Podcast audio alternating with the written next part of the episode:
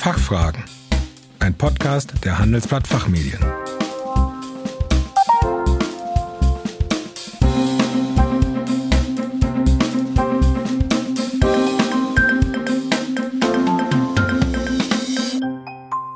Herzlich willkommen zum Expertentalk der Handelsblatt Fachfragen.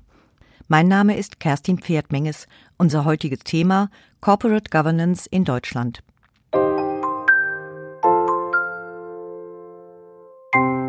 Den letzten Jahren ist für moderne Unternehmensführung am Standort Deutschland viel erreicht worden und dazu hat der Deutsche Corporate Governance Codex DCGK einen wesentlichen Beitrag geleistet. Der DCGK, der im März dieses Jahres gründlich überholt wurde, transportiert eine Reihe verschiedener Anregungen und Empfehlungen, denen sich Unternehmen im Dienst einer guten Führung freiwillig verpflichten. Mein heutiger Interviewpartner ist Dr. Jan Dörrwächter, seit 2006 Rechtsanwalt und seit April 2017 Senior Partner und Mitglied der Geschäftsleitung der HKP Group. Hier berät er Unternehmen unter anderem in allen Fragen der Corporate Governance und der Vergütung von Vorstand, Führungskräften und sonstigen Mitarbeitern. Er ist Autor zahlreicher juristischer Fachartikel und Herausgeber des gerade bei den Fachmedien erschienenen Werks Corporate Governance in Deutschland, der neue Kodex als Impulsgeber. Herzlich willkommen, Herr Dr. Dörrwächter.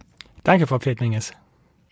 Ich komme gleich zur ersten Frage. Der Kodex verdeutlicht und ergänzt die aktuelle Rechtslage, was sich in der Praxis unterschiedlich auswirken wird und eine eingehende Beschäftigung mit den neuen Vorgaben erfordert.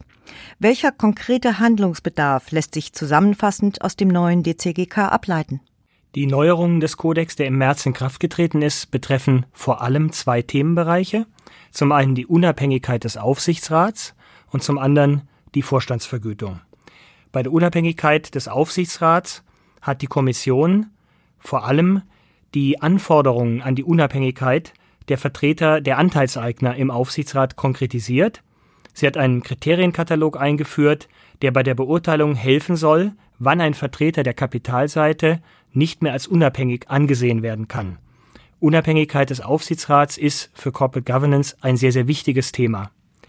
Der andere Schwerpunkt der Änderungen im Kodex betrifft die Vergütung des Vorstands. Hier hat die Kodex-Kommission Grundsätze und Empfehlungen eingefügt, die einem vollkommen neuen Konzept folgen gegenüber dem bisherigen Kodex. Zum Thema Vorstandsvergütung noch später.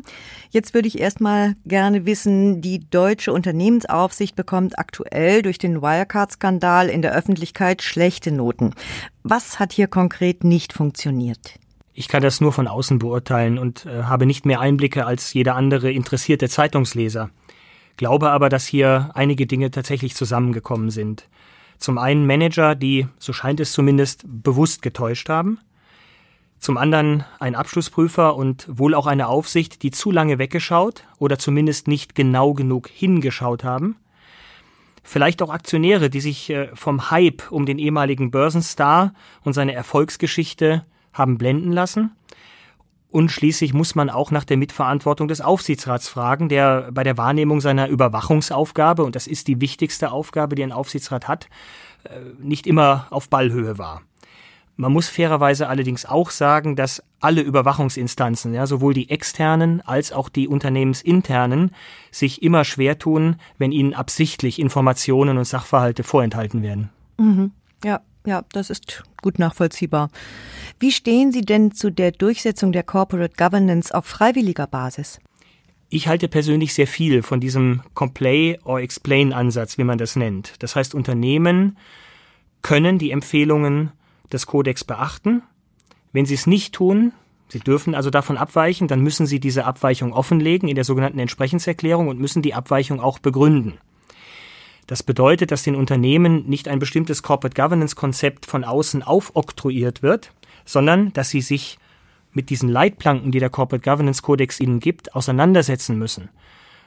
Deswegen halte ich auch von der freiwilligen Befolgung von Empfehlungen des Kodex grundsätzlich mehr als von zwingenden Vorgaben des Gesetzgebers, wo die nicht unbedingt erforderlich sind. Leider hat der Gesetzgeber aber in den letzten Jahren immer wieder Themen, die auch im Kodex schon geregelt waren, aufgegriffen und dann einer zwingenden gesetzgeberischen Regelung unterworfen, was ich persönlich schade finde, weil dadurch dieser Freiwilligkeits Ansatz mhm. ein Stück weit zurückgedrängt wird. Ja.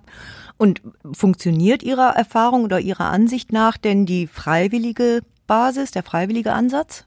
Es gibt Untersuchungen zur Befolgungsquote der Empfehlungen des Kodex und ähm, es wird auch zum neuen Kodex da wieder Untersuchungen geben. Also die Frage, wie viel Prozent der Unternehmen, die vom Kodex erfasst werden, den Empfehlungen folgen und äh, wie viele abweichen. Und das wird dann auf die einzelnen Empfehlungen auch äh, heruntergebrochen.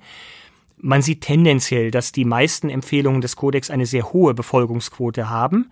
Dort, wo die Abweichungsquote hoch ist, muss sich auch die Kodexkommission immer wieder fragen, ähm, ob sie da vielleicht ähm, mit ihrer Empfehlung äh, ins Schwarze getroffen hat. Das heißt, dieser Dialog zwischen Unternehmen und Kodexkommission ist keine Einbahnstraße. Auch die Kodexkommission wird immer wieder auf die Unternehmenspraxis schauen müssen und überlegen müssen, ob da vielleicht die eine oder andere Empfehlung nochmal angepasst werden muss.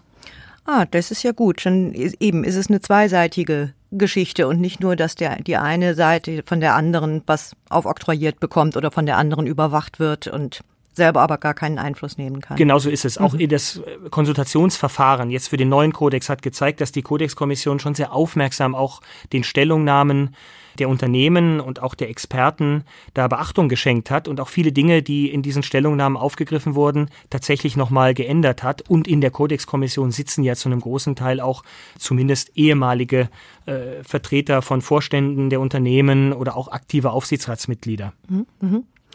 Kommen wir nochmal zum Thema Vorstandsvergütung. Welche Änderungen bringt der neue Kodex insbesondere für die Vergütung des Vorstands mit sich? Ich hatte es schon angedeutet, äh, der Kodex führt ein ganz neues Vergütungskonzept ein. Das Konzept nennt sich äh, Zielgesamtvergütung. Das ist die Vergütung, die ein Vorstand bekommen soll, wenn alle Ziele zu 100 Prozent erfüllt werden.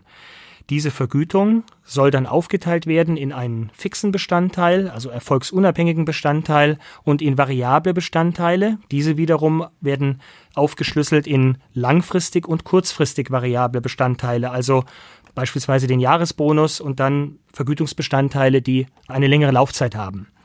Außerdem äh, sagt der Kodex, und auch das ist neu, dass die variable Vergütung überwiegend in Aktien angelegt werden soll durch den Vorstand oder zumindest ihm in irgendeiner Form aktienbasiert gewährt werden soll, also in Abhängigkeit mehr oder weniger von der Aktienkursentwicklung des Unternehmens. Und der Kodex sagt, auch das ist neu, dass die langfristig variable Vergütung grundsätzlich eine Laufzeit von vier Jahren haben soll. Mhm. Ja, zum Schluss, Herr Dr. Dörwächter, nochmal gewissermaßen einen Schritt zurück. Ähm, warum ist eigentlich ein so großer Teil des Kodex der Vorstandsvergütung gewidmet? Ist das wirklich ein so wichtiges Thema? Ja, das ist sie in der Tat. Und sie wird auch durch die aktuellen regulatorischen Neuerungen, also insbesondere die Änderung des Aktiengesetzes, immer wichtiger. Das Aktiengesetz hat der Hauptversammlung jetzt noch ein größeres Mitspracherecht auch bei der Vorstandsvergütung eingeräumt. Warum? Weil Vorstandsvergütung immer auch die Unternehmensstrategie und die Unternehmenssteuerung widerspiegelt.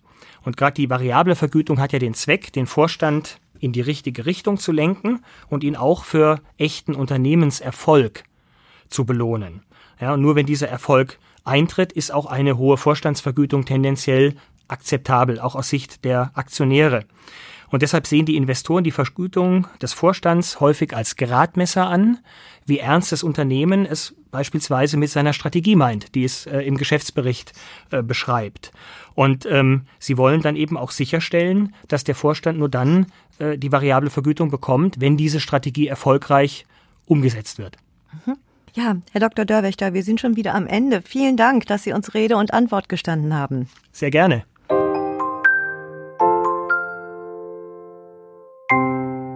Liebe Hörerinnen und Hörer, wir hoffen, dass wir einige offene Fragen für Sie klären konnten.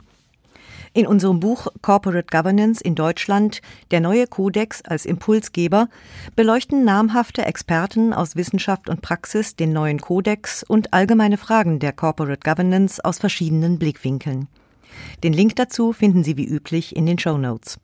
Vielen Dank fürs Zuhören. Tschö und bis zum nächsten Mal.